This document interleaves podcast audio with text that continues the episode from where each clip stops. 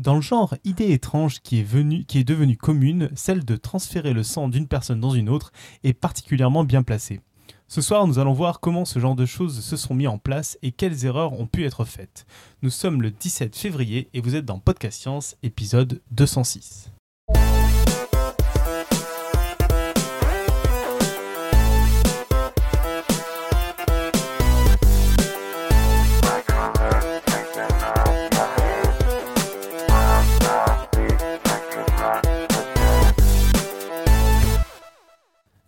Bonsoir à tous. Alors, petit tour de table de notre émission très féminine ce soir. Nous avons euh, à Nice Julie. Salut Julie. Salut. Et à Santa Barbara, Irène. Je vais y arriver du premier coup rapidement euh, bientôt.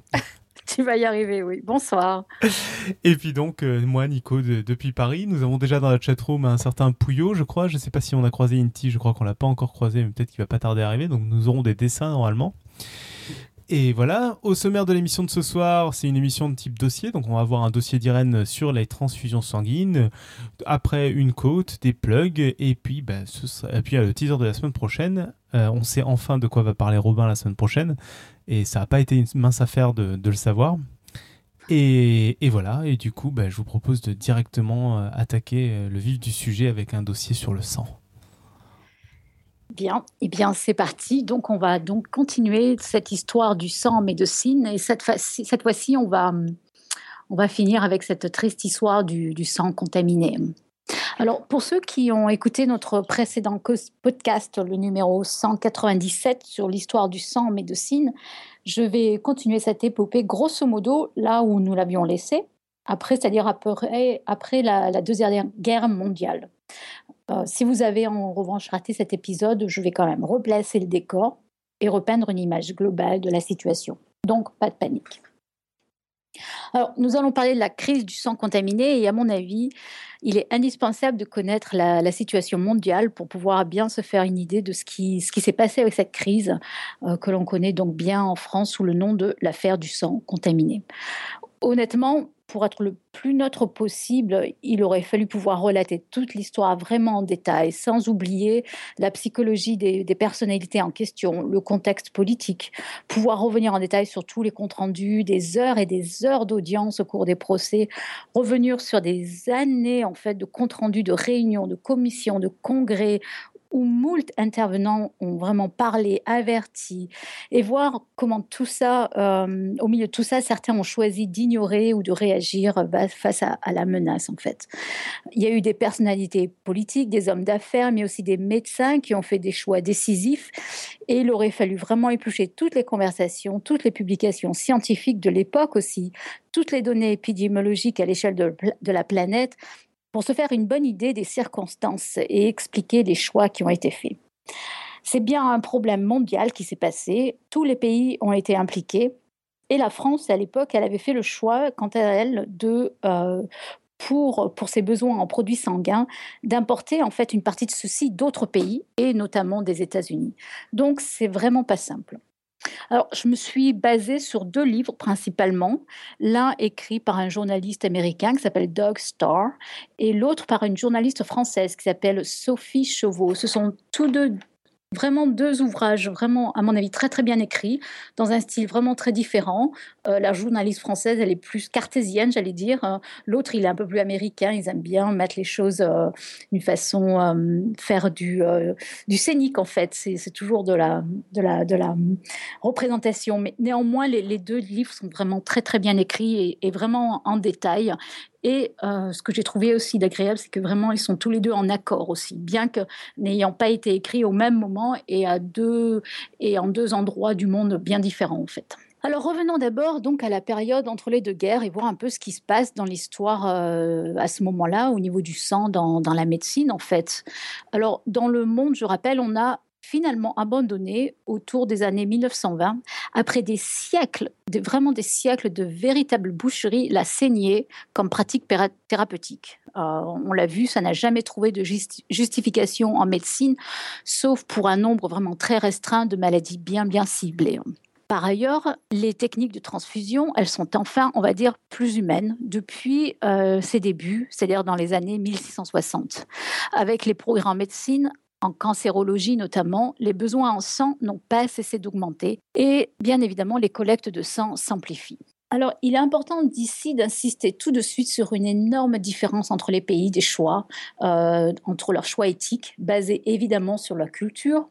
Et la France, elle a fait très tôt le choix, que l'on peut juger vraiment très honorable et louable, de baser le système de collection de sang sur une organisation qui n'est pas basée sur l'argent. On le sait, les dons du sang en France, c'est sans profit et les donneurs ne sont pas payés.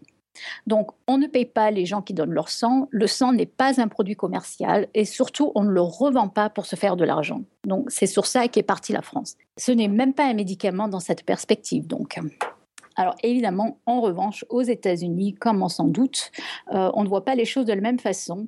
Et très vite, des entrepreneurs bien clairvoyants mais pas forcément très regardants, ont imaginé les gros profits potentiels. Payer quelques dollars, donc les donneurs de sang pour les attirer, et puis revendre à prix d'or le sang qu'on leur soutire, c'est un marché très fructueux.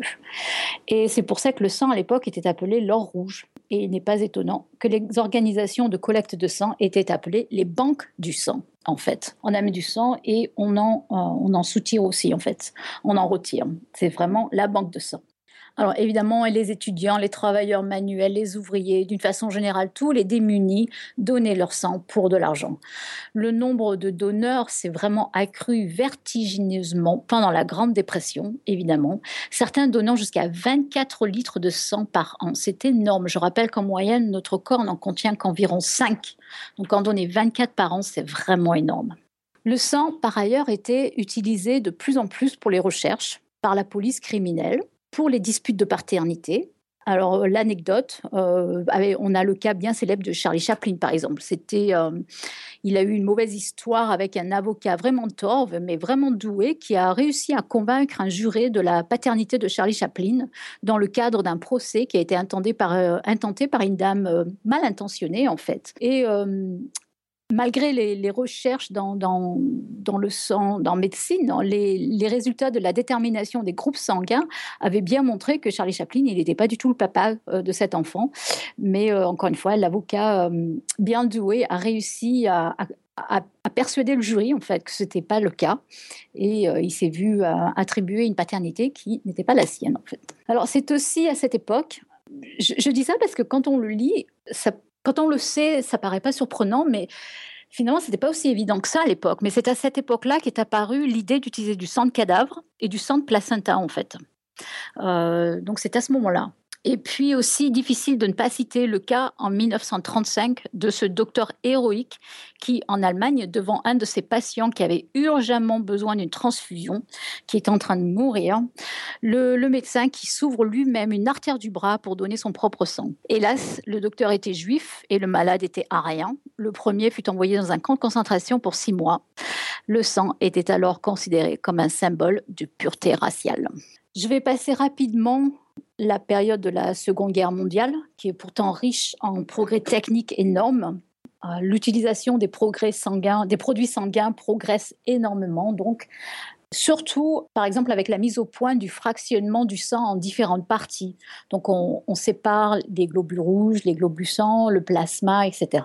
Les méthodes de conservation ont énormément progressé aussi à ce moment-là. Et puis, il y a eu aussi un gros progrès qui est venu avec l'utilisation du plasma isolé, donc sans les cellules. Alors, en 1951, aux États-Unis, l'utilisation aussi des anticorps, hein, donc ces, molécules dans le sang, euh, extraits du sang, qu'on appelle aussi en médecine les gamma-globulines, ont permis de prévenir la polio. Euh, c'était vraiment un gros progrès jusqu'à ce que deux ans plus tard, un vrai vaccin soit, soit mis au, point, mais euh, c'était vraiment aussi un, énorme euh, bond en avant. Hein. Et j'ai cité aussi précédemment, mais vraiment, c'était une révolution, c'était l'utilisation du plastique pour remplacer les bouteilles de verre, hein, qui révolutionna vraiment le recueil, le transport et la conversation de ce précieux liquide.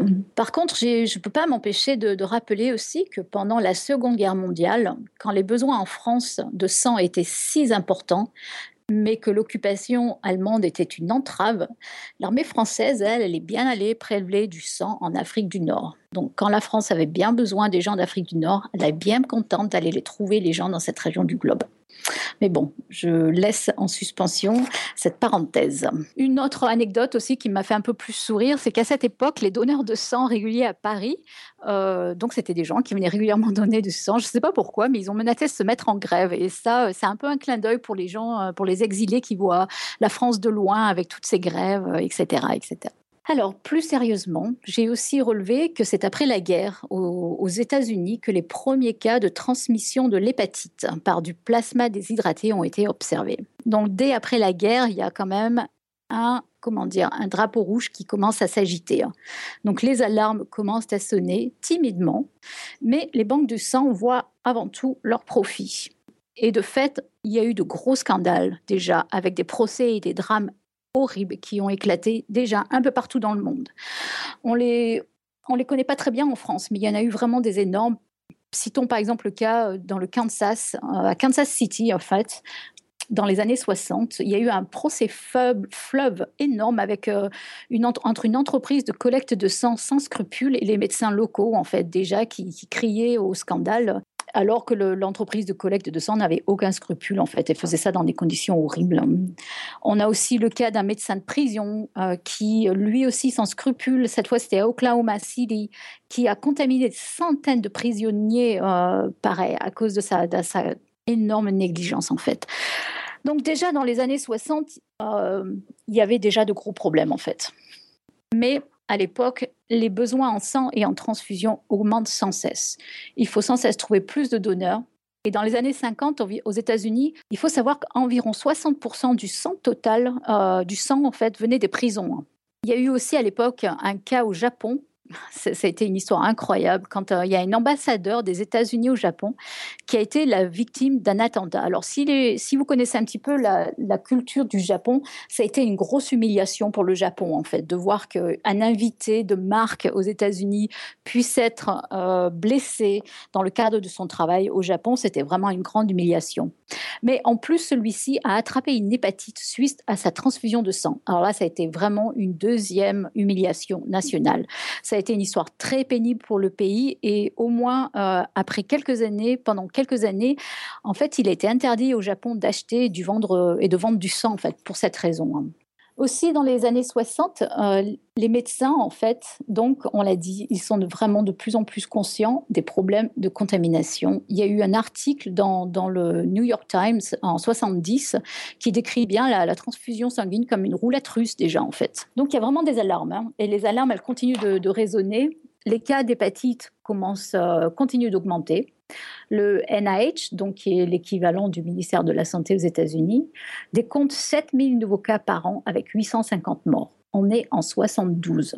Voilà, donc ça, ça, met bien en place le, contexte. Hein. Mais les besoins en sang continuent d'escalader. Hein. Les Américains vont le chercher dans les pays pauvres. Et là, été vraiment sordide. Ils vont au Nicaragua, ils vont au Costa Rica, ils vont au Salvador et ils revendent au monde entier les, produits sanguins, y compris France, Belgique, Hollande, etc.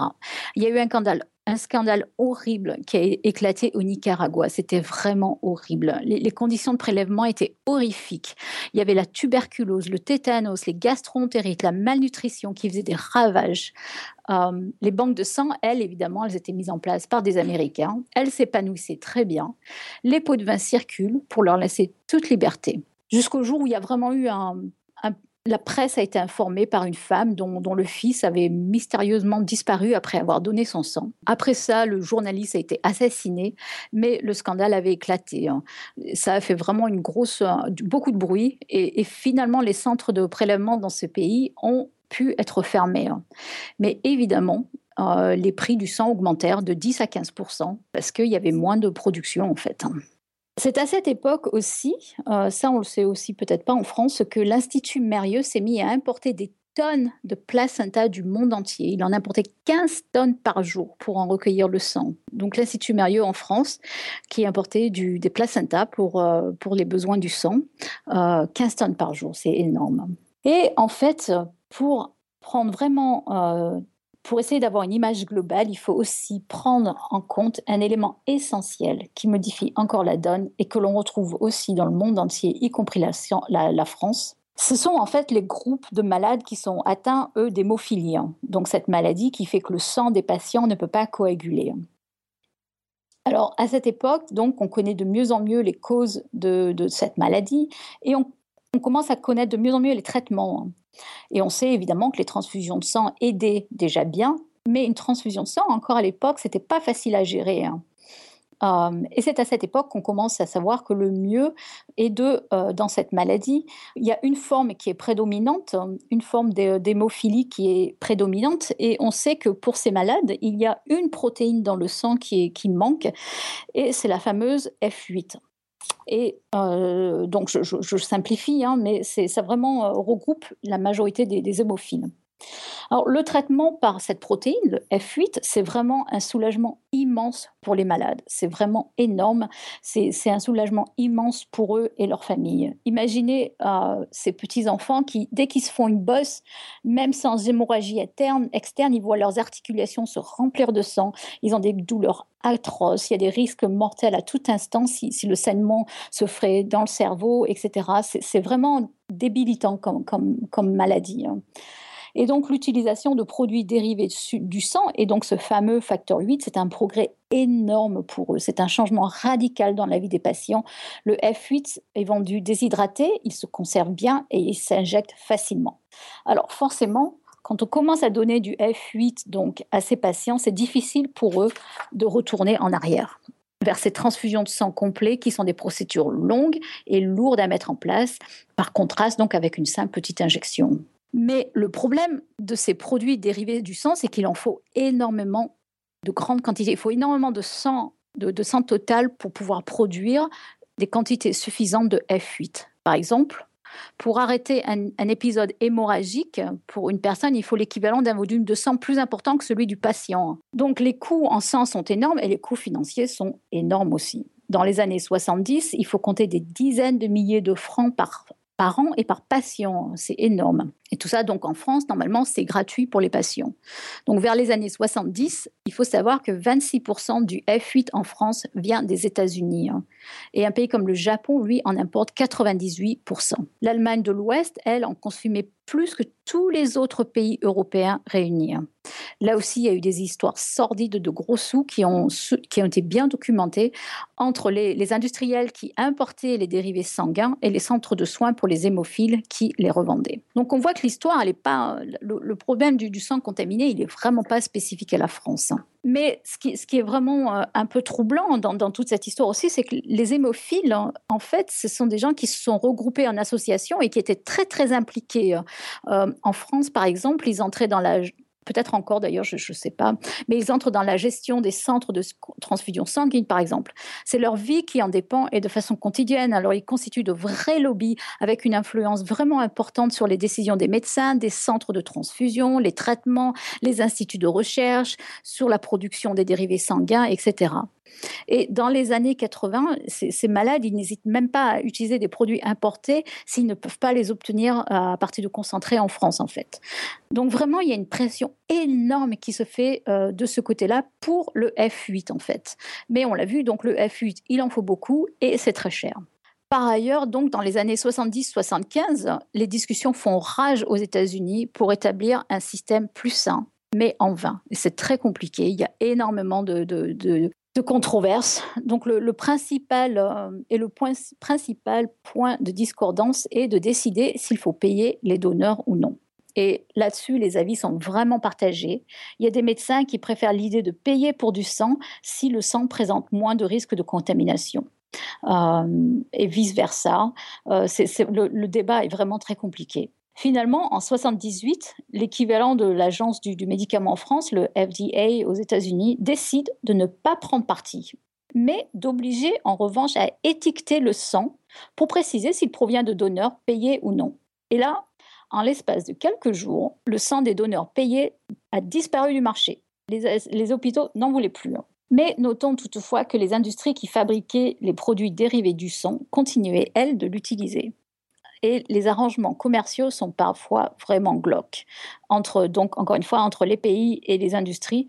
Euh, citons, j'ai relevé par exemple le cas de ce docteur Keller qui voulait acheter, euh, qui voulait vendre des globules rouges aux Français, et c'est De Gaulle qui refusa en fait. Euh, mais ce même docteur Keller, il a trouvé un accord avec la Suisse, l'Allemagne, la Belgique et la Hollande. Et en France, c'est le docteur Soulier j'imagine que ce nom déjà résonne dans votre tête, qui était président du Centre national de transfusion sanguine de Paris, donc le CNTS, Centre national de transfusion sanguine. Donc le CNTS, c'est vraiment le centre de Paris en fait. C'est le Centre national de transfusion de Paris. C'est lui qui a mené les négociations en fait. Mais déjà apparaît le nom du fameux docteur Goretta. Euh, Garetta, pardon, Goretta, c'est pas beau. Euh, alors, pour avoir une idée de ce qui s'est passé en France, là déjà, il faut savoir qu'à ce moment-là, le ministère de la Santé en France a demandé au CNTS d'augmenter la production du F8 et de diminuer les importations euh, à 20% des besoins. Mais en même temps, d'ailleurs, le, même ministère a ordonné à l'Institut Mérieux de fermer ses centres de prélèvement en France avec interdiction de vendre ses dérivés sanguins. Donc vraiment, le, gouvernement français a vraiment institué un monopole. C'était très clair. Il a vraiment ordonné à l'Institut Mérieux d'arrêter ses euh, activités euh, de vente de produits sanguins. Donc tout ça, encore une fois, c'est pour planter le décor. Hein. Donc, encore une fois, parallèlement, en 82, aux États-Unis, les médecins savaient très bien que la, population des homosexuels présentait des risques accrus de certaines maladies très graves, des formes de cancer spécifiques ou des pneumonies. Mais en janvier 82 est apparu le même type de maladie chez les hémophiles, avec un taux de propagation vertigineux. Et là, l'alarme fut aussi donnée très vite par les autorités. Donc je rappelle, 82, on sait que les homosexuels présentent des troubles pathologiques bien, euh, bien définis, mais on s'aperçoit tout d'un coup que c'est la même chose chez les hémophiles. Et là, là, on s'alarme. Il y a un certain docteur Evat qui mérite d'être vraiment cité ici parce qu'il essaya vraiment de prévenir euh, même les associations d'hémophiles qui, elles, restèrent sceptiques. Et ça, c'est important de s'en souvenir. C'est que, encore une fois, ces patients qui ont besoin du F8, ils n'étaient pas du tout prêts à entendre ce genre de discours. Et la plupart des autorités elles-mêmes n'étaient pas du tout prêtes non plus. Hein. On ne voulait pas exclure les homosexuels des banques de données. Hein. Les discussions, encore une fois, firent rage. Personne n'était d'accord, certains étant dans le déni et ne voulant pas croire que des homosexuels mouraient à cause d'un agent transmis par des dérivés sanguins. On n'arrivait pas, on n'arrivait pas à y croire. Il y a eu le directeur euh, il y, a beaucoup de détails qui ont été décrits sur cette histoire, hein. mais le directeur adjoint du, labo d'études des hépatites hein, euh, aux États-Unis, au CDC, donc un centre de, euh, de recherche sur les maladies, hein, lui, lui n'en croyait pas ses oreilles. Devant tant de résistance bureaucratique, il lourdait dans les congrès en disant Mais combien voulez-vous de personnes? Combien voulez-vous qu'il en meure? 3, 6, 10, des centaines? Ce n'est pas assez. Il criait devant tout le monde Donnez-nous un nombre de morts suffisant pour que vous réagissiez. Et, en fait, le nombre de cas, lui, pendant ce temps, il doublait tous les six mois. C'était horrible. Et, personne n'arrivait à prendre une décision radicale, en fait. Alors, le 4 mars 83, aux États-Unis, le ministère de la Santé publia quand même des recommandations officielles relatives au virus du HIV, parce que c'est bien de celui-là dont on parle en fait. Par exemple, éviter les rapports sexuels multiples ou de donner son si on appartenait à un groupe à risque. Donc ça, c'est des recommandations hein, donc qui apparurent en 83 aux États-Unis. Hein. En Angleterre, les hémophiles achetaient la moitié de leurs besoins en F8 à des firmes américaines. Les Allemands aussi étaient au courant de ce qui se passait aux États-Unis. Les nombres de cas déclarés de patients atteints par le VIH allaient croissant. Mais nombre de docteurs, encore une fois, continuèrent de soigner leurs malades hémophiles avec l'excuse pourtant fausse que tout cela était une maladie localisée aux États-Unis. Alors ça, ça a été une réaction qu'on a vue énormément dans le monde entier, où pendant longtemps, les médecins ont utilisé cette, euh, excuse, ou du moins c'est s'ils croyaient, que c'était une maladie spécifique aux, États-Unis. Donc, euh, donc c'était, c'était vraiment quelque chose qui a été, euh, qu'on on a vu dans le monde entier, quand, quand les médecins du, monde entier, d'abord, on, pensait honnêtement ou pas honnêtement, c'est un peu difficile à dire, que de toute façon, c'était une maladie qui était localisée aux États-Unis. Euh, et plusieurs années, par exemple, plus tard, un médecin a admis sa surprise quand il a découvert que les trois quarts de ses patients avaient contracté le virus du sida. Et, c'était, donc ça, c'était en, Allemagne, et il y a eu des situations comparables dans d'autres pays comme la Hollande, par exemple. Alors en juin 83, il s'est tenu une conférence internationale sur l'hémophilie qui a fait date dans l'histoire du SIDA. C'était la conférence de Stockholm. Au programme, bien sûr, il y avait les risques liés au traitement par le F8. Et certains croyaient, y croyaient. Certains se sont dit, ok, ça y est, maintenant, on, va vraiment, on va vraiment, euh, tout va être clair et net. Le monde entier va savoir ce qui se passe. On va avoir enfin des données très claires et des résolutions efficaces. Mais en fait, ça a été un bide. C'était vraiment un bide. Les médecins se sont, étaient encore trop frileux. Certains ne voulaient pas croire les données. Certains étaient aveuglés par les bienfaits qu'ils apportaient à leurs patients hémophiles avec le F8. Et au moment de voter, il y a eu même un vote, en fait, la décision finale, ça a bien été de continuer à utiliser le F8 parce que la, raison ambiante, j'allais dire, c'était qu'il n'y avait pas assez de preuves convaincantes. Donc là, on est en juin 83. Au Japon, par exemple, la culture japonaise, encore une fois, elle facilitait pas du tout la situation. Il faut savoir qu'à l'époque, être handicapé au Japon, c'était une disgrâce. et le Japon prenait vraiment à cœur la pureté nationale et considérer volontiers le problème de la contamination comme un problème restreint aux États-Unis, encore une fois. Mais il y a eu un certain docteur, le docteur Abbey, qui était présent à de nombreuses conférences internationales, dont celle de Stockholm, donc, qui pourtant traitait ses patients en toute dignité. C'était vraiment le, médecin, on s'en fait une idée, le, vraiment gentil médecin euh, qui s'occupe bien de ses patients, très très à l'écoute et très euh, très soucieux. Il parcourait son pays dans les zones rurales isolées, il soignait les enfants dont les articulations étaient déformées par les hémorragies internes et lui, en fait, il a continué aussi à utiliser le F8 malgré ou à cause de la conférence de Stockholm. Il est vraiment très connu dans, ce milieu pour ça. C'était vraiment, c'était vraiment quelqu'un de vraiment très connu au Japon à l'époque pour ce traitement.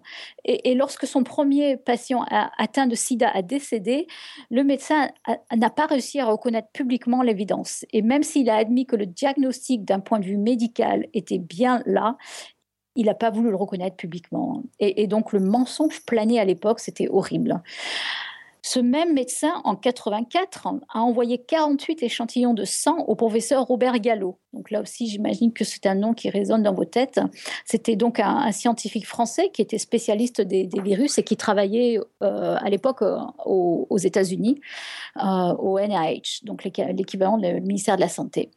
Sur ces 48 échantillons, il en a reçu 23 séropositifs, c'est énorme. Eh bien, le docteur Abbey n'a rien dit au Japon. Il a fallu attendre 85 pour que les autorités japonaises annoncent le premier cas de sida au Japon. Et encore, officiellement, il s'agissait d'un Japonais revenant de New York qui était homosexuel, qui n'était pas hémophile et qui était un artiste en plus. Voilà. Donc c'était la version officielle. En 1988, Abby mentait encore et ne disait pas à ses patients qu'ils avaient contracté le virus du sida. Il s'expliqua beaucoup plus tard publiquement, disant que les connaissances scientifiques n'étaient pas suffisamment avancées à l'époque. On ne savait pas comment soigner les malades, alors qu'il valait mieux mentir.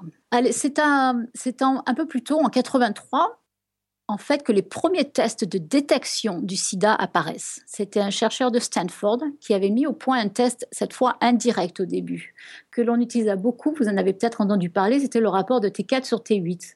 Bon, je ne vais pas expliquer ici ce que c'est, ce n'est pas utile, mais il faut préciser que ce test ne détecte pas le virus, il détecte une des conséquences de l'infection du virus. Et à cause de cela, en fait, il a fallu encore des années pour que ce test soit reconnu valide par la communauté scientifique par exemple, les résultats scientifiques de ces chercheurs, en fait, ils ont même été rejetés des, conférences, par exemple. On voulait pas, on voulait pas l'admettre, hein. euh, et, encore plus par le milieu médical. Donc, euh, vraiment, euh, scientifiquement et médicalement, personne n'était prêt à entendre ça. Mais quand même, il faut reconnaître qu'aux États-Unis, il y a certaines banques de données qui sont vraiment alarmées. Hein. Et, et devant l'évidence de la contamination de certains patients, certains ont détruit leur stock. Mais il n'y a pas eu d'annonce publique, il n'y a pas eu de mesure publique du tout. Hein. À noter aussi à cette époque les efforts pour stériliser les produits issus du sang. Donc stériliser, euh, c'est-à-dire, euh, donc vous le savez, essayer de euh, enlever tous les produits nocifs qu'il peut y avoir dans le sang, notamment les organismes vivants. Et il y a eu un, un chercheur aux États-Unis qui a trouvé la solution en utilisant la chaleur, donc la pasteurisation. Et en fait, il a été complètement ignoré. C'est incroyable, mais euh, il avait trouvé aussi un moyen pour décontaminer le sang du virus de l'hépatite euh, par un traitement avec des détergents. Et là encore, il a été ignoré. Et c'est vraiment dommage parce que cette technique avec les détergents, elle devait très probablement fonctionner aussi pour le virus du sida. Et il faut attendre 84 pour que la, la, technique de pasteurisation soit reconnue et acceptée pour nettoyer les produits sanguins de l'hépatite. Mais on ne savait pas si c'était efficace sur le virus du sida, qu'on n'avait pas encore isolé ce virus. On ne le connaissait pas en fait. On avait des preuves indirectes, mais on ne l'avait pas encore isolé. Et du coup, même les associations d'hémophiles étaient hésitantes à recommander ces produits. Donc j'imagine que vous voyez déjà la complexité de la situation. Donc en 83, notre docteur Abi au Japon, lui, il est toujours dans le déni. Il refuse de faire importer les produits pasteurisés.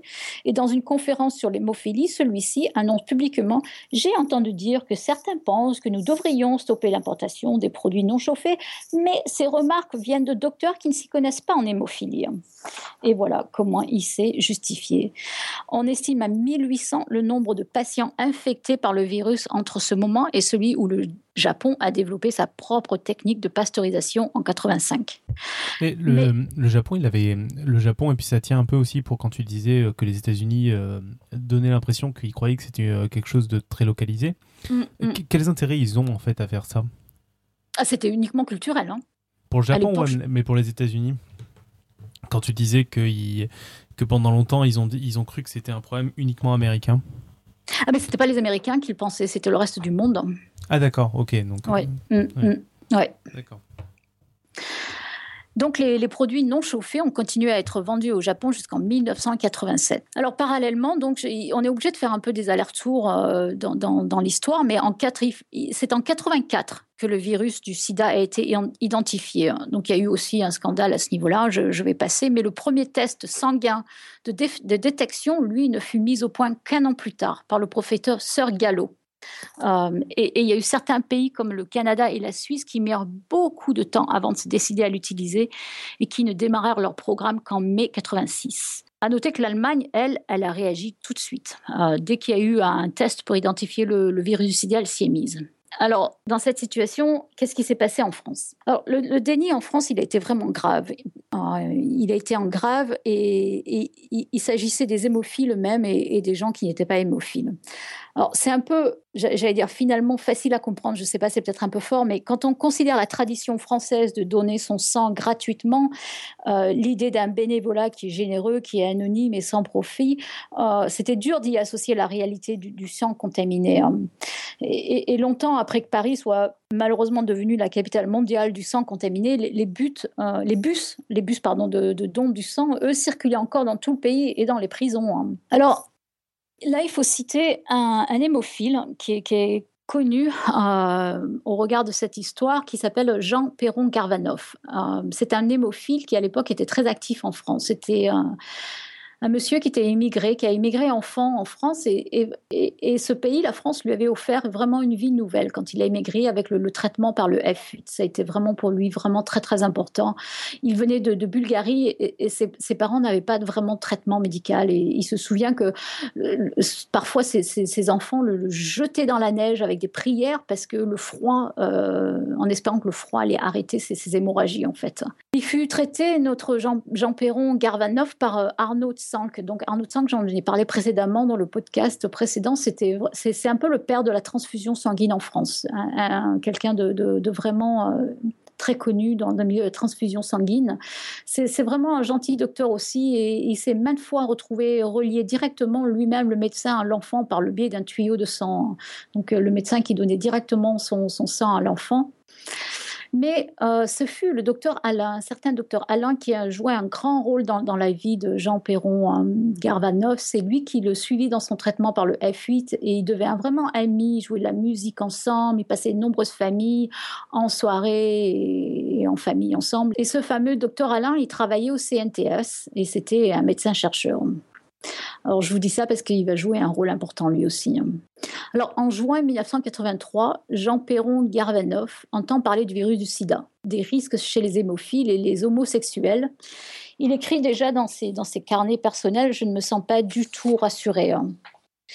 Hélas, hélas, le docteur Alain, lui, est au courant. Il est bien au courant parce qu'il avait déjà formé à l'époque un groupe d'études des patients hémophiles euh, en relation avec le sida mais il a préféré ne pas alarmer ses patients et il a menti à son ami Jean Perron Carvanov. Il lui a carrément menti. Hein. Et la première personne qui a vraiment fait sonner une alarme vraie en France, ça, a été le docteur Soulier. Le docteur Soulier, donc, vous le verrez plus tard, il était vraiment impliqué dans le procès. Il était alors président du centre euh, du CNTS, du Centre national de transfusion euh, de Paris. Alors, le docteur Soulier, c'était un professeur reconnu, c'était quelqu'un qui était proche de la retraite, c'était un disciple de Tsank aussi, qui avait très largement d'ailleurs participé à la découverte du F8.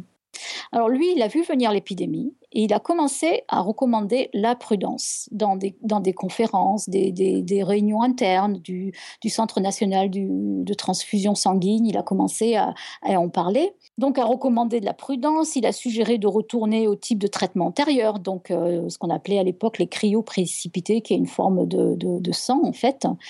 Euh, donc il proposait ça pour qu'au moins jusqu'à ce qu'on comprenne mieux le problème, pour, pour éliminer ensuite les risques de contamination. Mais en fait, il n'y a personne qui a apprécié, et sûrement pas les hémophiles de France. L'association des hémophiles de France, d'un ton très agressif, a refusé de changer les traitements et a insisté pour que les patients continuent à être traités par le F8, même si celui-ci devait être importé. Ils en ont même menacé leurs médecins, en fait. Parallèlement, en France, eux, les donneurs de sang ne sont toujours pas triés. Le sang subit bien une batterie de tests visant à détecter la syphilis, l'hépatite, mais on ne remet pas encore en question le besoin de trier à la source, et ceci pour ne pas offenser les donneurs. Il y a eu un questionnaire qui sera mis en place en mai 83. Et alors les réactions des médias ont été immédiates et violentes. Il y avait Libé notamment, c'est très connu, qui a, mis en titre euh, à la une d'un de ses journaux, les PD, un groupe sanguin indésirable, le ministère de la Santé, avec Jacques Roux, à l'époque, qui était ministre, avait, a commencé à publier des circulaires, donner des directives, mais il n'avait pas l'autorité ou le pouvoir de les voir appliquer. Et, et en pratique, au final, il ne se passe pas grand-chose. Alors, en janvier 85, Roux, donc Jacques Roux, le ministère euh, euh, de la Santé, euh, émet une nouvelle série de mesures elle, cette fois plus urgente, pour trier notamment les donneurs. Et il prévient les directeurs des centres de transfusion sanguine qu'ils seront responsables légalement en cas de transmission du sida. Donc là, on peut penser qu'il y a quand même un grand bond en avant, un gros progrès. Mais il y avait un autre problème en France qui venait du fait qu'en France, à cette époque encore, on collectait, on collectait beaucoup de sang dans les prisons. Et ça, ça a été aussi un poids énorme dans le problème. Les prisonniers, eux, dans les prisons, croyez-le ou non, ils y voyaient une sorte d'acte de rédemption un peu. On leur donnait à manger et cela cassait la routine. Donc pour eux, c'était un peu un peu un honneur d'aller donner son sang. Et pour les banques du sang, c'était une bonne aubaine. Euh, elles récoltaient vraiment beaucoup de sang à la fois. C'était très très euh, efficace. Mais en fait, dès 1983, on a su que plus de 31% du sang de prison était contaminé par l'hépatite B. C'est énorme. Donc en entre 83 et 85, euh, les, circulaires, pardon, les circulaires de roue, donc les fameuses circulaires de roue de 83 et de 85, ignorent totalement les prisons. Et comme parallèlement, évidemment, les besoins de sang continuent d'augmenter avec les progrès de, la médecine, en 85, le gouvernement, au contraire, décide d'intensifier les collectes dans les prisons. Donc je répète, donc c'est bien en 85 le gouvernement hein, qui a décidé d'intensifier les collectes dans les prisons. La ministre de la Justice d'alors, qui s'appelait euh, Myriam e-, Ezrati, elle ignorait tous les problèmes du ministère de la Santé quant à ces problèmes de contamination. Alors elle, était complètement pas dans le coup. Et quand le directeur de la prison de Fresnes à Paris et un autre médecin lui expliquèrent le problème, elle a refusé carrément de changer quoi que ce soit en expliquant que les directeurs des transfusions, des centres de transfusion sang étaient des adultes et qu'à ce titre, ils étaient capables de traiter de ce problème sans l'aide du gouvernement. Et entre-temps, évidemment, l'épidémie s'aggrave. Alors, il y a eu un médecin qui s'appelait le médecin Brunet, qu'on a appelé plus tard le monsieur Sida en France, qui a mis en place des études épidémiologiques dont les résultats, les résultats maintenant sont vraiment éloquents pour nous. Dans les prisons, le risque de contamination était 67 fois plus élevé dans les prisons françaises que dans les quartiers les plus chauds de Paris. Donc vraiment, c'était un gros problème. Et pendant ce temps, au Centre national de transfusion sanguine, un autre médecin est entré en train de grimper les échelons. Il s'agit de notre trop fameux docteur Alain Garetta. Alors le docteur Garetta, c'est quelqu'un qui est aussi opposé que l'on peut l'être au, médecin traditionnel Jean-Pierre Alain, dont j'ai parlé plus tard. Monsieur Garetta, c'était, euh, on lui a reproché d'être débonnaire, d'être trop bien habillé, de rouler en jaguar. Il portait vraiment l'image du, businessman à l'époque. Et en effet, d'ailleurs, il, avait en poche un, un diplôme de management, je ne sais plus lequel, un MBA. Donc vraiment, c'est le docteur industriel, lui. Garetta, c'est l'opposé. Hein. Et tous les deux, Garetta et Alain, donc, euh, ce qui est intéressant, c'est qu'ils étaient sous la coupe de Jean-Pierre Soulier. Hein. Et, fin 83, donc, euh, Jean-Pierre Soulier, qui était le directeur du CNTS, quand il prend sa retraite, en fait, il a appointé Garetta comme son remplaçant. Et en fait, Garetta, pour euh, quand même expliquer et, être aussi euh, honnête que possible, il a vraiment hérité d'une situation économique super difficile, de, finances, il faut le dire, désastreuse. Donc le, gouvernement à l'époque a le monopole sur les importations de sang, mais la France est obligée d'importer environ 10 à 30% de ses besoins en facteur 8. Seul le CNTS, a le droit de le faire en France. Donc c'est vraiment le gouvernement qui a créé ce monopole. Et donc Garetta, lui, il n'a qu'une solution pour redresser la barre des finances, c'est augmenter la production locale des produits sanguins pour diminuer les importations. Donc il y a un centre de fabrication par fractionnement des produits sanguins qui est prévu. Sa construction, elle fut prévue aux UDIS à Paris. Et on avait vu grand. C'était un truc qui était un projet qui était immense, car on espérait aussi en fait exporter les dérivés sanguins. Donc c'est un grand projet. Mais ce qui est incroyable, c'est qu'il n'y avait rien de prévu dans cette grande et belle structure pour le chauffage des produits sanguins. Il y avait tout pour la production, mais pas le chauffage des produits sanguins.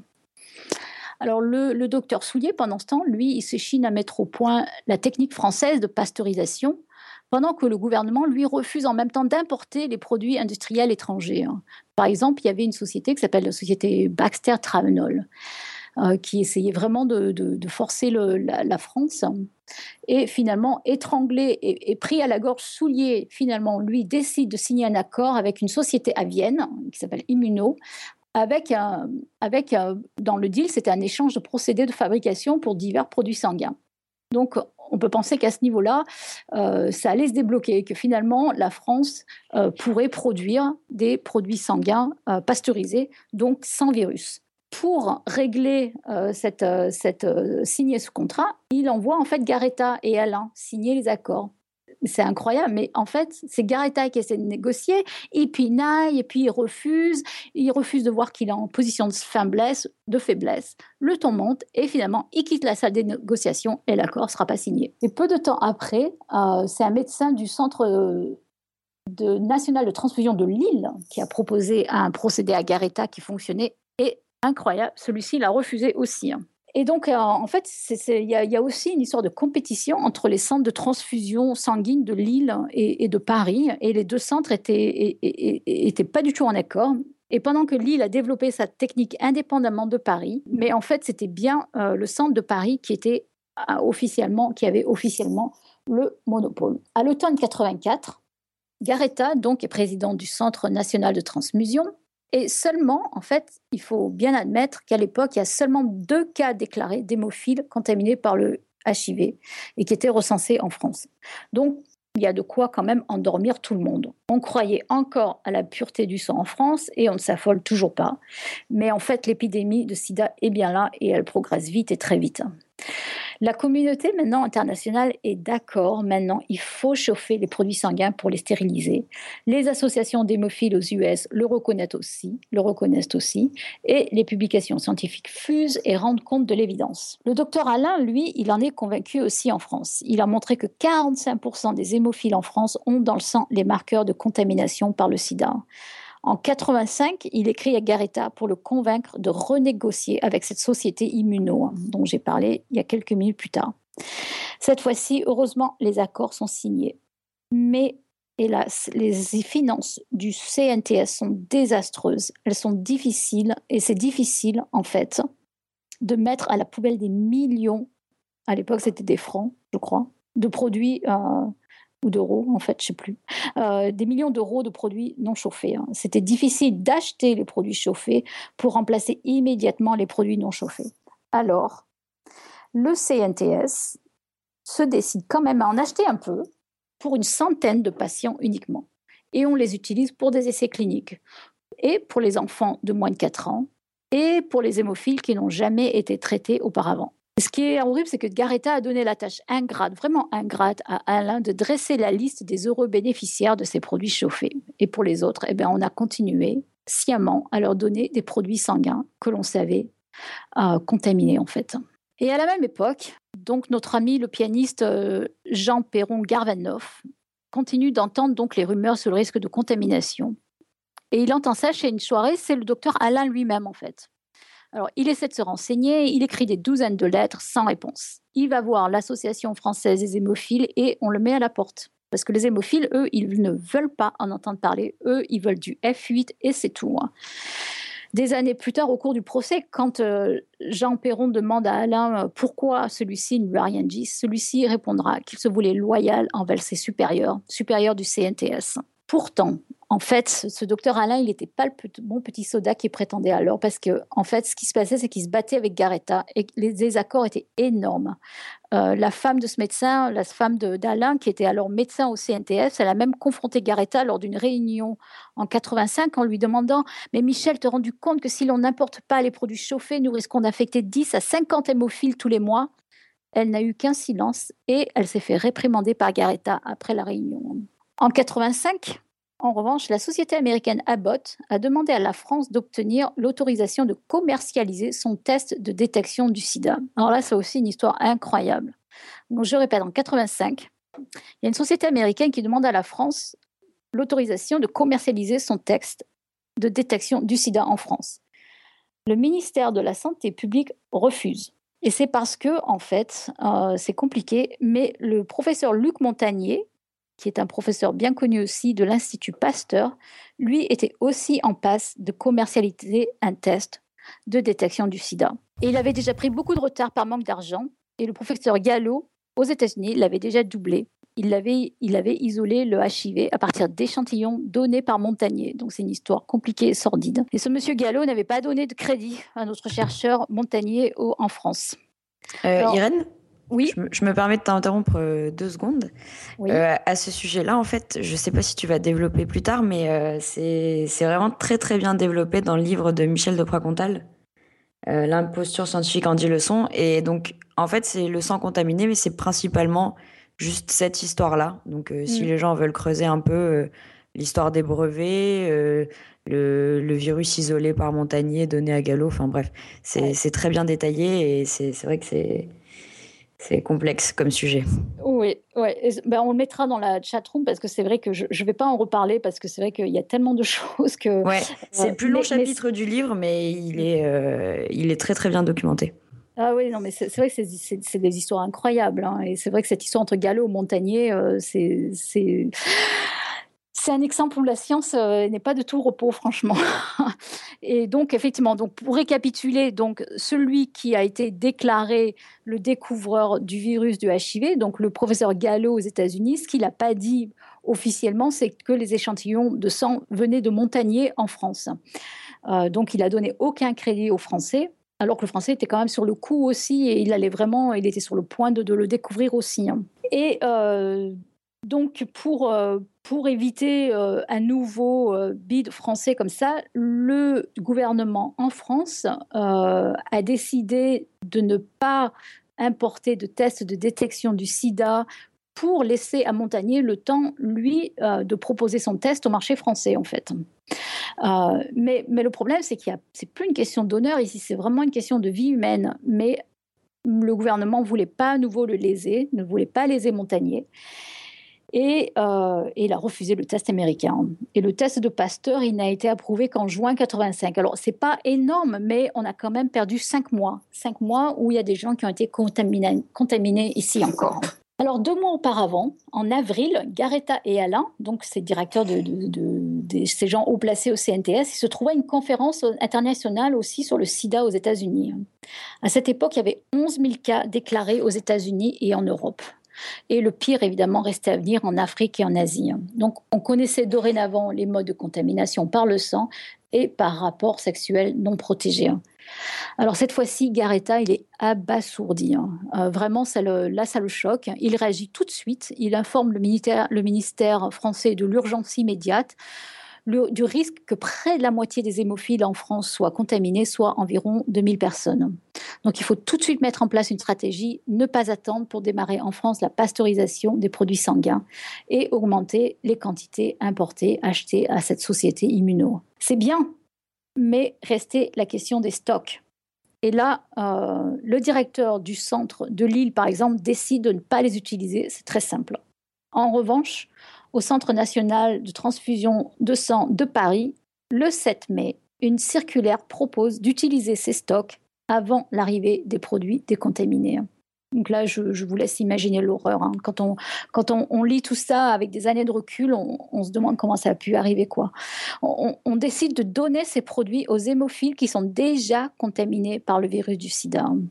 Alors Garetta essaya plus tard de se défausser de toute responsabilité, car il avait bien annoncé publiquement au moment des faits que c'était aux autorités d'interdire l'emploi des produits contaminés. Euh, mais lui, son argument, c'était que s'il n'était pas de sa, responsabilité à lui de prendre cette décision. Et, de là est venue toute la, complexité du, procès, pardon, qui s'est en suivi. C'est qu'il euh, y a eu des, membres du gouvernement, évidemment, qui, ont, qui ont été accusés en même temps que, ceux du CNTS, chacun se renvoyant la balle de la responsabilité d'une telle décision, en fait. Hein. Pourtant, il est quand même clair que, que il aurait pu suivre l'exemple directeur du, CNT de, Lille. Il aurait pu détruire tous les lots contaminés. Hein. Il y a eu un autre médecin du, CNTS qui a écrit une lettre à tous les distributeurs en France stipulant que si un hémophile HIV positif insistait pour être traité par le F8 pasteurisé, sa demande devait être spécifiquement approuvée au préalable. Et en fait, Jean Perron Garvanov était parmi eux. Et en juillet 85, il monta au CNTS à Paris et demanda le traitement, car cet été-là, il avait appris qu'il avait été contaminé hein. Mais il ne savait pas quand il avait participé à des nombreuses, il savait pas quand en fait. Il avait participé à de très nombreuses études cliniques. Il savait pas quand est-ce qu'il avait été contaminé. Et le traitement lui a été refusé. Hein. Et c'est là, dans son esprit, que le docteur Alain euh, l'a trahi en fait. Et, c'est de lui qu'est parti le, procès. Hein. Alors pendant ce temps, donc, euh, ce qu'il faut voir aussi, c'est que la collecte de sang totale continuait dans les prisons. Hein. C'est incroyable. Les, les, Hongrois l'avaient jamais fait. La Chine, elle avait arrêté il y a 40 ans. Les Finlandais, les Australiens, les Canadiens, ils avaient arrêté dans les années 70. Euh, mais en France, on continue. Hein. Euh, en, 90, en 1990, la France pratiquait encore cette, euh, cette récolte de sang dans les prisons.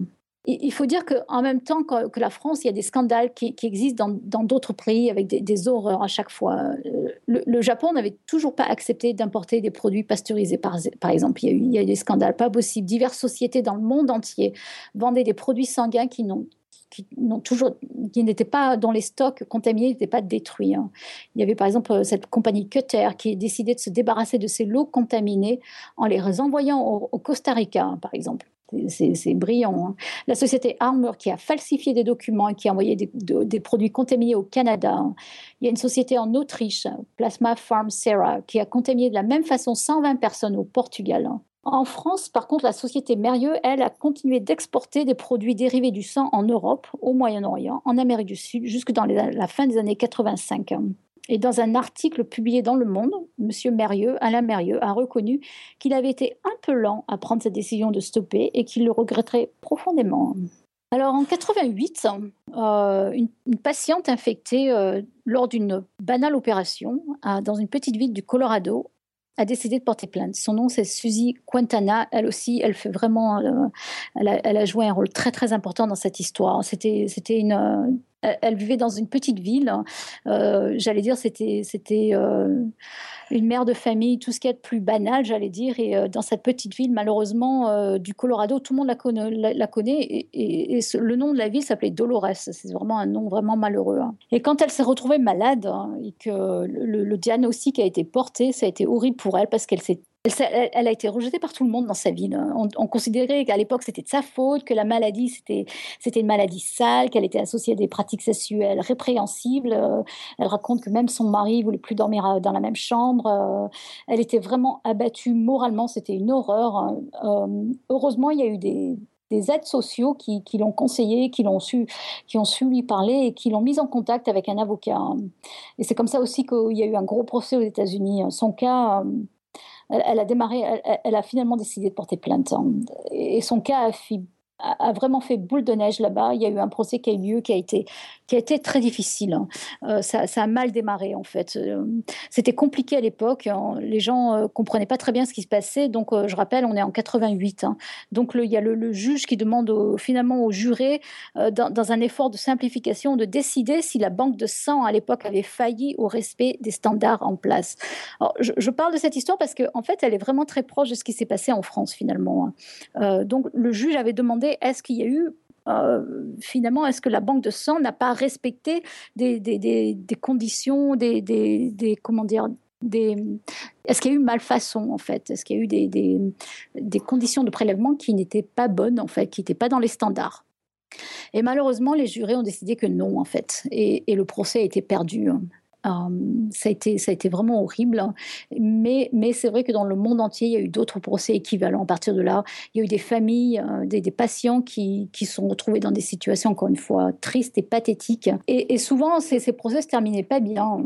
Mais euh, c'est dans les années 95 finalement qu'il y a certains gouvernements, donc il fallait attendre, il a fallu attendre euh, un certain nombre d'années, 5, 8 ans, avant que finalement il y ait certains gouvernements qui acceptent de dédommager les hémophiles contaminés, même au Japon. Euh, il, y a eu, des, dédommagements, même au Japon où l'honneur est si important et, reconnaître ses fautes là-bas, c'est vraiment très lourd de, conséquences. Et d'ailleurs, notre fameux docteur Abi, en 80, à 81 ans, il fut finalement envoyé en prison.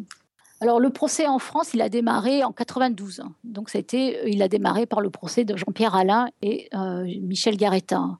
Alors encore une fois, je n'aurai pas le temps et je suis pas sûre que ce soit très utile ou opportun d'en retracer tout le fil, mais comme vous le savez, ça a été long et vraiment très douloureux et, surtout hyper médiatisé. Alors les médias sont vraiment emparés de l'affaire, d'autant plus que vraiment, euh, comme, le dit cette, journaliste française. Euh, Sophie Chauveau, elle dit bien, il y avait, tous les éléments qui étaient réunis pour faire scandale le sang, l'argent, la morale, la vie, la mort. Il y a eu des et puis des victimes souvent très jeunes. Et donc les, journalistes se sont vraiment se sont emparés très vite euh, de l'affaire et, et, il y a eu très très vite deux camps qui se sont opposés. Pendant ce temps, les deux hommes, Michel Garetta et Jean-Pierre Alain, eux, se parlaient plus. Ça y est, c'était fini. Euh, Alain avait quitté le, CNTS en 86 pour aller travailler chez Abbott euh, aux États-Unis. Et le docteur Garetta, lui, il est resté au CNTS jusqu'en 91. Euh, mais les publications d'une certaine journaliste, Madame Marie Casteret, en 91 rendirent sa vie professionnelle impossible en fait. Donc en 89, d'ailleurs, malgré une protection euh, personnelle serrée par un garde du corps, c'est sa Jaguar qui fut pulvérisée par des explosifs. Et malheureusement, pendant ce temps, ben, notre Jean, Jean euh, Jean Perron Garvanoff, lui, il souffrait horriblement. C'était vraiment, c'était vraiment terrible. Son frère, lui aussi, qui, son frère qui était aussi pianiste de jazz, lui était mort du SIDA en 88. Il se trouve qu'il avait aussi un demi-frère qui était lui aussi atteint et qui est décédé, qui est décédé quatre mois plus tard. Tous les avocats à l'époque refusaient de l'aider parce que personne n'osait attaquer le, CNTS. Et ce fut en fait, c'est incroyable, euh, l'avocat de M. Jean-Marie Le Pen trop heureux d'attaquer les socialistes de l'époque qui finalement accepta de l'aider en fait.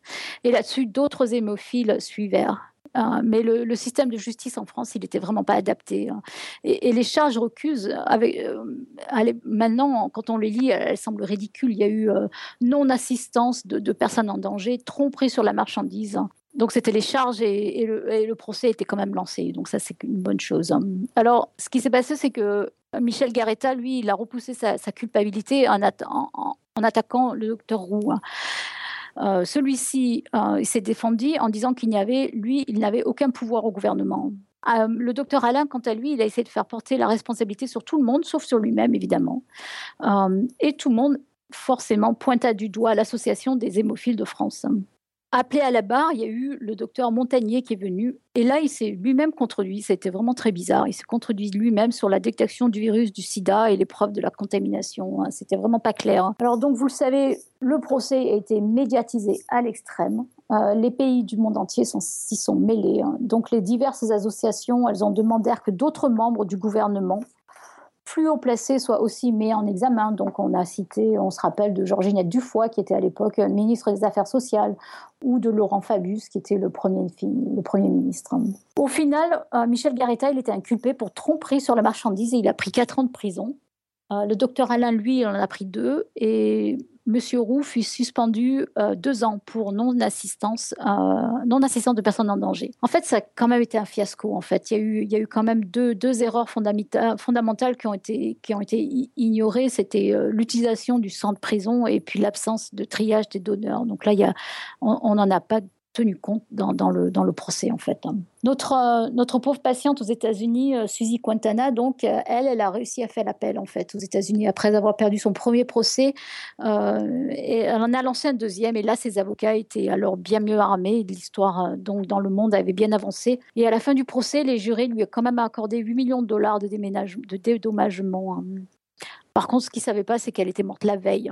Elle était morte la veille des suites de la contamination. C'est une, une, histoire horrible, hein, en fait. Alors voilà, aujourd'hui, donc, bien sûr, les, choses, elles ont changé. Il n'y a plus de contamination par transfusion, du moins qu'on sache, hein, publiquement. Tous les pays, sauf les États-Unis, ont, dédommagé euh, financièrement les patients. Le professeur Alain, lui, il enseigne aux US. Le docteur Garetta, il est chargeur de tête. J'ai relevé, euh, ça, m'a un peu, ça m'a un peu perturbé, mais bon, euh, que ces frais d'avocat pendant tout ce procès, ils ont été, euh, ils ont été payés par l'État. Donc lui, s'en est quand même bien sorti. Hein. Alors, je voulais quand même finir ce dossier par une anecdote, une petite anecdote qui, qui, qui, qui, continue l'histoire du sang en médecine, hein.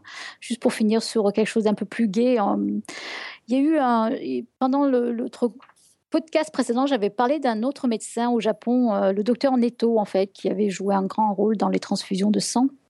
Ce médecin, notre médecin Neto, à l'âge de 73 ans, il va se lancer dans l'expérience la plus périlleuse de sa vie en tant que médecin-chercheur. Ça faisait longtemps qu'il s'intéressait à un liquide bien particulier qui s'appelle le perfluoro carbone. Et ce, liquide, hein, il a la particularité de pouvoir fixer et transporter de grandes quantités d'oxygène. Là, vous voyez tout de suite où je veux en venir.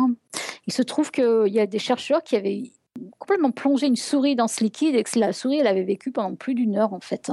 Et alors, évidemment, Netto eut l'idée d'utiliser le liquide comme un substitut des globules rouges.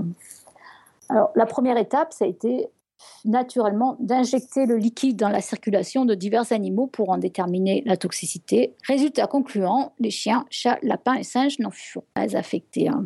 Il a ensuite envoyé le précieux liquide en Allemagne, lequel liquide fut injecté à sept victimes d'accidents prononcés décédés par mort cérébrale. Là, les autopsies n'ont montré aucun signe de souffrance au niveau des organes, euh, aucun signe qu'on puisse attribuer à cette injection donc. Alors évidemment, l'étape suivante, c'était d'injecter le produit à un cobaye humain, vivant et en bonne santé évidemment aller trouver des volontaires. Mais il n'en a pas trouvé. Alors finalement, il a décidé de s'injecter lui-même son produit. Hein. Il a gardé sa décision bien secrète jusqu'à la veille de l'injection. Et puis, il a annoncé à sa femme qu'il avait écrit son testament. Et le 8 février 1978, les, docteurs commencèrent à injecter un millilitre du produit dans les veines de notre docteur Neto. Ils attendirent 30 minutes et rien ne se passa. Ils réinjectèrent quelques millilitres et rien du tout. Et puis finalement, ben, il y a eu 20 millilitres d'injectés et 24 heures, du tard, 24 heures plus tard, notre docteur Neto rentrait euh, d'un air guilleré chez lui. Euh, tout allait bien. Alors, euh, bon, c'est une petite histoire, mais euh, ce qui est dommage, c'est qu'il n'y a pas eu d'effet toxique à long terme, mais on s'est, à court terme en tout cas, mais on s'est aperçu, ce qui est dommage, c'est que le liquide n'est pas très efficace à long terme non plus. Hein. Mais néanmoins, les recherches dans le, dans le domaine continuent. Avec, on en est maintenant avec des essais de synthèse de l'hémoglobine. Voilà, donc les recherches continuent et en attendant, le sang n'a pas fini de couler pour le pire et le meilleur. Ok. Bah, écoute, c'est une sacrée histoire, hein, merci quoi. Mm. C'est euh, impressionnant et puis euh, international, chacun qui a traité de sa manière, etc. Euh, impressionnant quoi.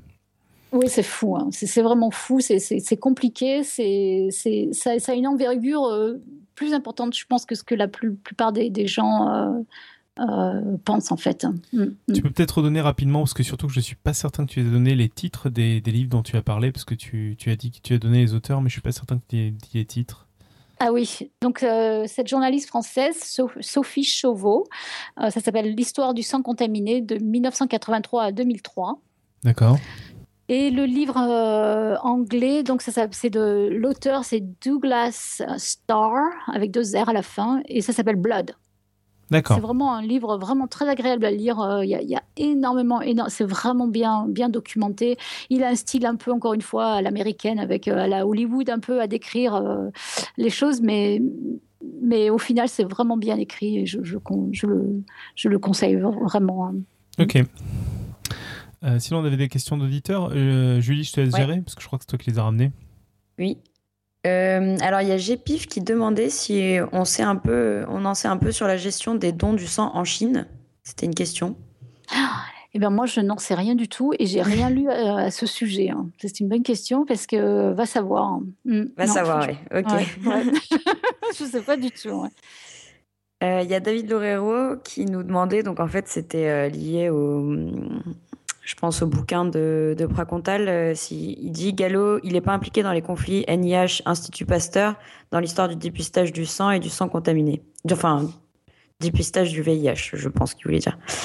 Euh, donc voilà, c'est ce qu'on disait tout à l'heure. Oui, oui, oui. Donc la réponse est oui. Donc il est bien impliqué, oui. Mm, mm.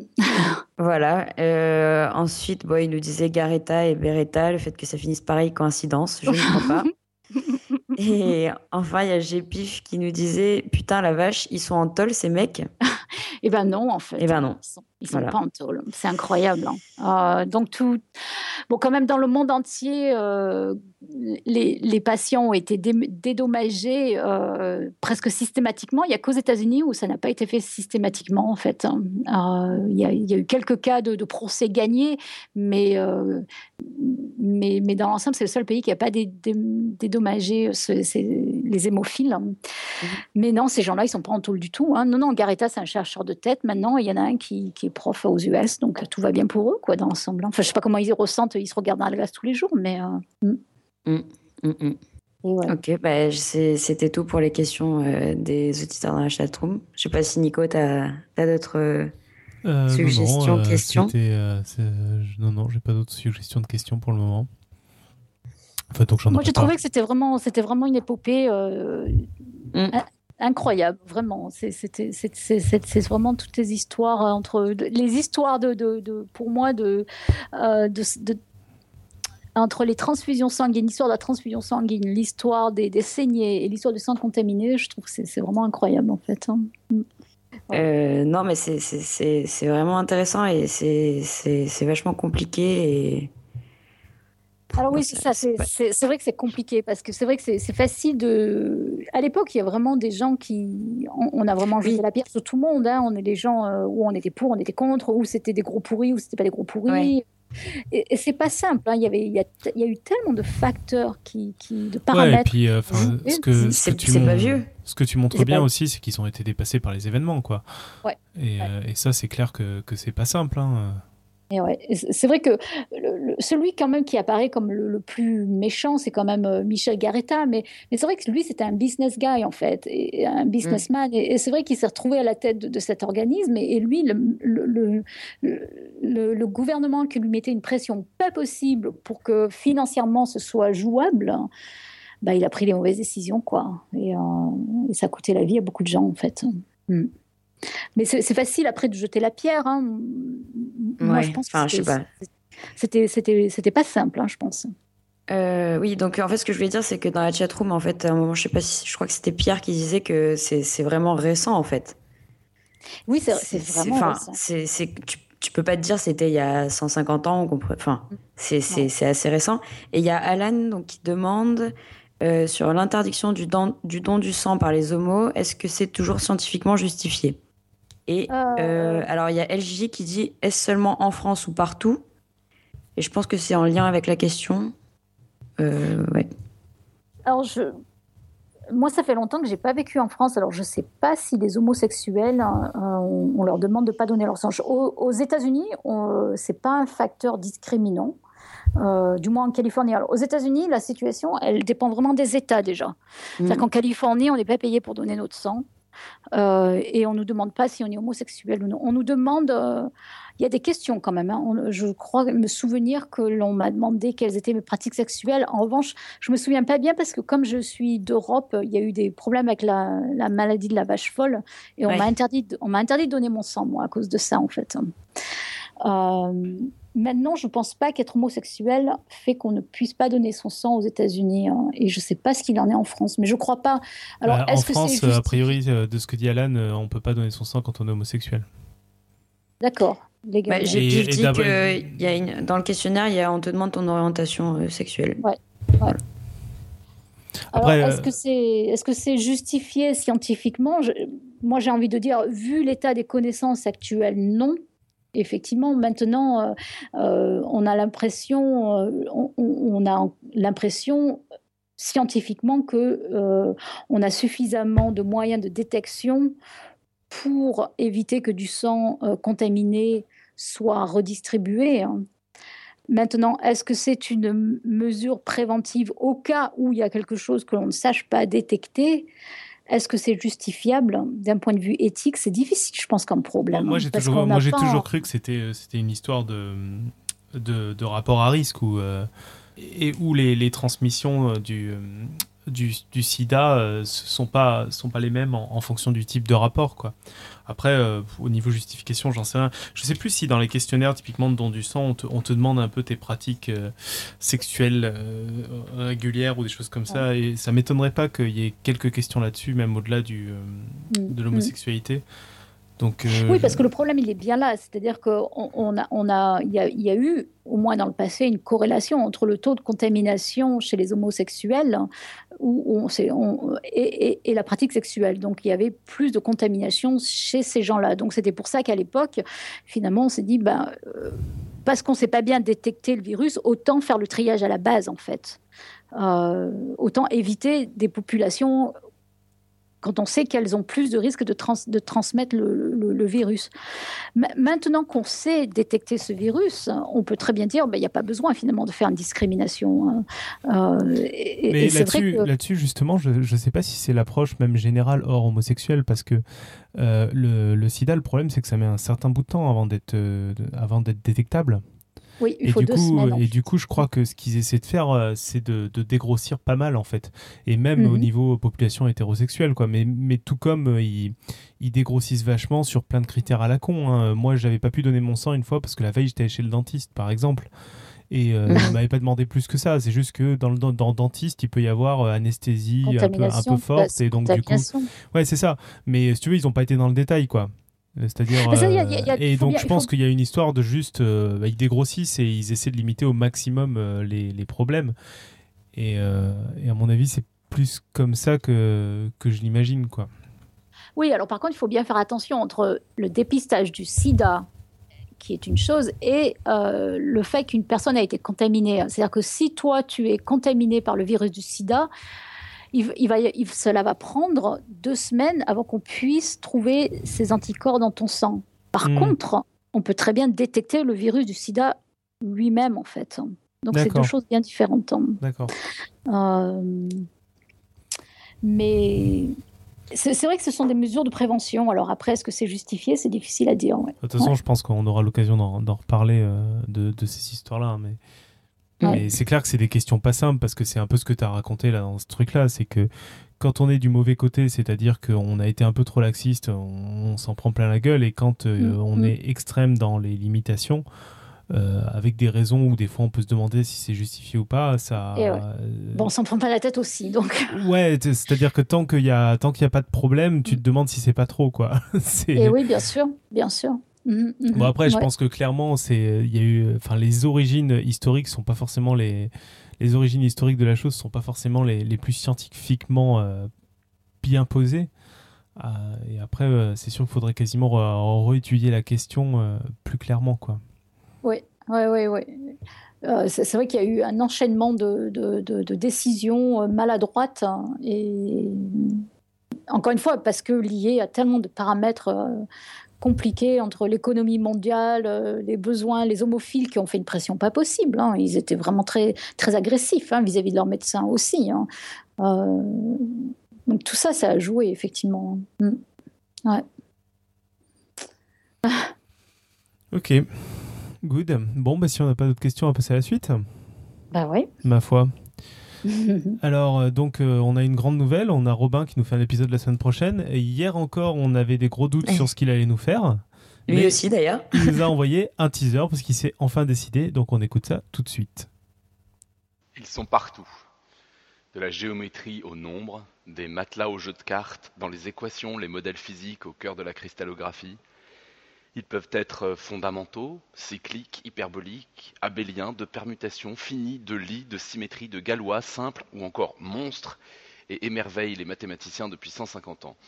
La vie sans eux, ainsi que leurs petits frères et sœurs, algèbre, corps, anneaux, idéaux, n'aurait aucun sens. Bon, j'arrête, je m'emballe. La semaine prochaine, venez découvrir les groupes. C'est bien parce que comme il s'est mis enregistré, je ne sais pas trop où, sans doute dans des toilettes, on a un petit côté église dans son teaser. ouais. Amen. Donc on parle des groupes la semaine prochaine. Un bon gros épisode de maths à la Robin qui tâche. Mm. Parfait. Parfait. Ça va être super, je pense. Hein. Oui. Irène, est-ce que tu as fait ton job? Oui. oui, alors... Euh, alors on t'écoute pour la côte. J'ai amené deux quotes en fait, et une qui a un rapport avec le sang et une, une qui n'a rien à voir comme d'habitude. Tu ne fais même pas une quote de Shakespeare en version originale. Je suis déçu. je l'ai trouvé en français en fait. Alors voilà, celle de Shakespeare qui aurait dû être en anglais. Je, je vous présente mes excuses. Les idées funestes sont, par la nature, des poisons qui d'abord font à peine sentir leur mauvais goût, mais qui dès qu'ils commencent à agir sur le sang, brûlent comme des mines de soufre. voilà. Que rajouter à Shakespeare Que rajouter C'est du Shakespeare. tu sais de, quel Shakespeare ça sort? Comment? Tu sais de quelle, euh, quelle œuvre de Shakespeare ça sort? Alors, pas du tout. Hein. D'accord. Mais alors, pas du tout. Tant pis. Oui. Et puis j'en ai une donc qui n'a rien à voir, mais alors rien du tout. Euh, mais je l'aime bien.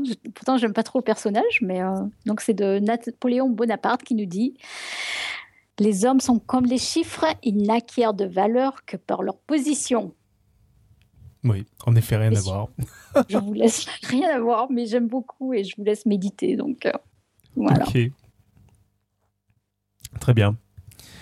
un commentaire sur, sur la côte, Julie, ou pas? Non, non. Bon, on passe au plug alors. ouais. Donc, un petit plug cette semaine. Euh, on nous signale un colloque scientifique à Aix-en-Provence. Donc, euh, il s'agit des tables rondes de l'Arbois 2015 qui sont dédiées à l'environnement, aux risques naturels et industriels et au développement durable. Elles se dérouleront les 19 et 20 mars prochains à l'Université Aix-Marseille, faculté de droit, amphithéâtre Portalis, et auront pour thème nature, société et sciences. Donc, euh, comme chaque année, un plateau de renom composé d'experts internationaux sera présent pour vous lors de ces deux journées de conférences et débats qui s'arrêteront sur l'évolution de l'homme depuis son origine et au travers des différentes sociétés dont le développement s'est souvent fait au détriment de la nature. Donc, on vous mettra un lien. Il faut, si vous souhaitez participer, il faut s'inscrire obligatoirement. Il y a un événement Facebook, euh, un site internet dont on vous donnera les infos. Puis, vous pourrez retrouver le programme détaillé. Voilà. Si ça vous intéresse, c'est à Aix les 19 et 20 mars. Et puis, euh, à la même période, le 21 mars, euh, il y a aussi l'événement Lyon Science. Ouais, bah, j'allais, j'allais y revenir, nous refaire le même plug que la semaine dernière. Histoire de faire ça bien quand même, il faut pas déconner. Le 21 mars, donc, euh, le, 21 mars a lieu la première édition de Lyon Science. Donc, on y sera avec Julie, Alan et moi-même. les autres sont excusés pour, pour des raisons assez, assez correctes de distance ou d'enfants. seront aussi, euh, il y aura aussi euh, d'autres personnes que vous connaissez de plus ou moins loin, euh, de plus ou moins présents dans Podcast Science, David Loureiro, Pierre Kerner et puis de plein d'autres blogueurs. Il y a deux heures d'intervention sur divers sujets. Pour plus d'informations, vous pouvez suivre Lyon Science sur Twitter, at Lyon Science. Vous pouvez vous inscrire sur l'événement Facebook, visiter leur tout nouveau site web www.lyon-science.fr. Et d'ici là, ben, on vous tient au courant. En tout cas, ça ferait plaisir de, de vous voir. Ça devrait être un événement très très sympathique. Voilà. Euh, fort bien. Bah, du coup, là-dessus, je crois qu'on va pouvoir conclure. Mhm plutôt que donner votre sang et avoir des problèmes, euh, éventuellement des, des, problèmes et d'avoir des dangers, il y a plus simple pour, euh, pour aider les gens, pour euh, leur faire aller, les faire aller mieux. Il suffit de diffuser le podcast et vous pouvez le faire sur SoundCloud, sur Facebook, sur Twitter, sur notre bon vieux site web podcastscience.fm. voilà, n'hésitez pas à nous envoyer des messages, à nous dire si vous avez aimé, si vous n'avez pas aimé, à nous liker, à nous tweeter, à nous envoyer des, à nous envoyer des pigeons voyageurs, à nous envoyer un Minitel qui peut tweeter, parce que j'ai vu que ça existait. On a reçu des, des, notifications sur Twitter. Bref, faites-vous plaisir, amusez-vous bien. Et, que, et donc, on se retrouve la semaine prochaine pour parler de groupe avec Robin. Et que d'ici là, servir la science soit votre joie.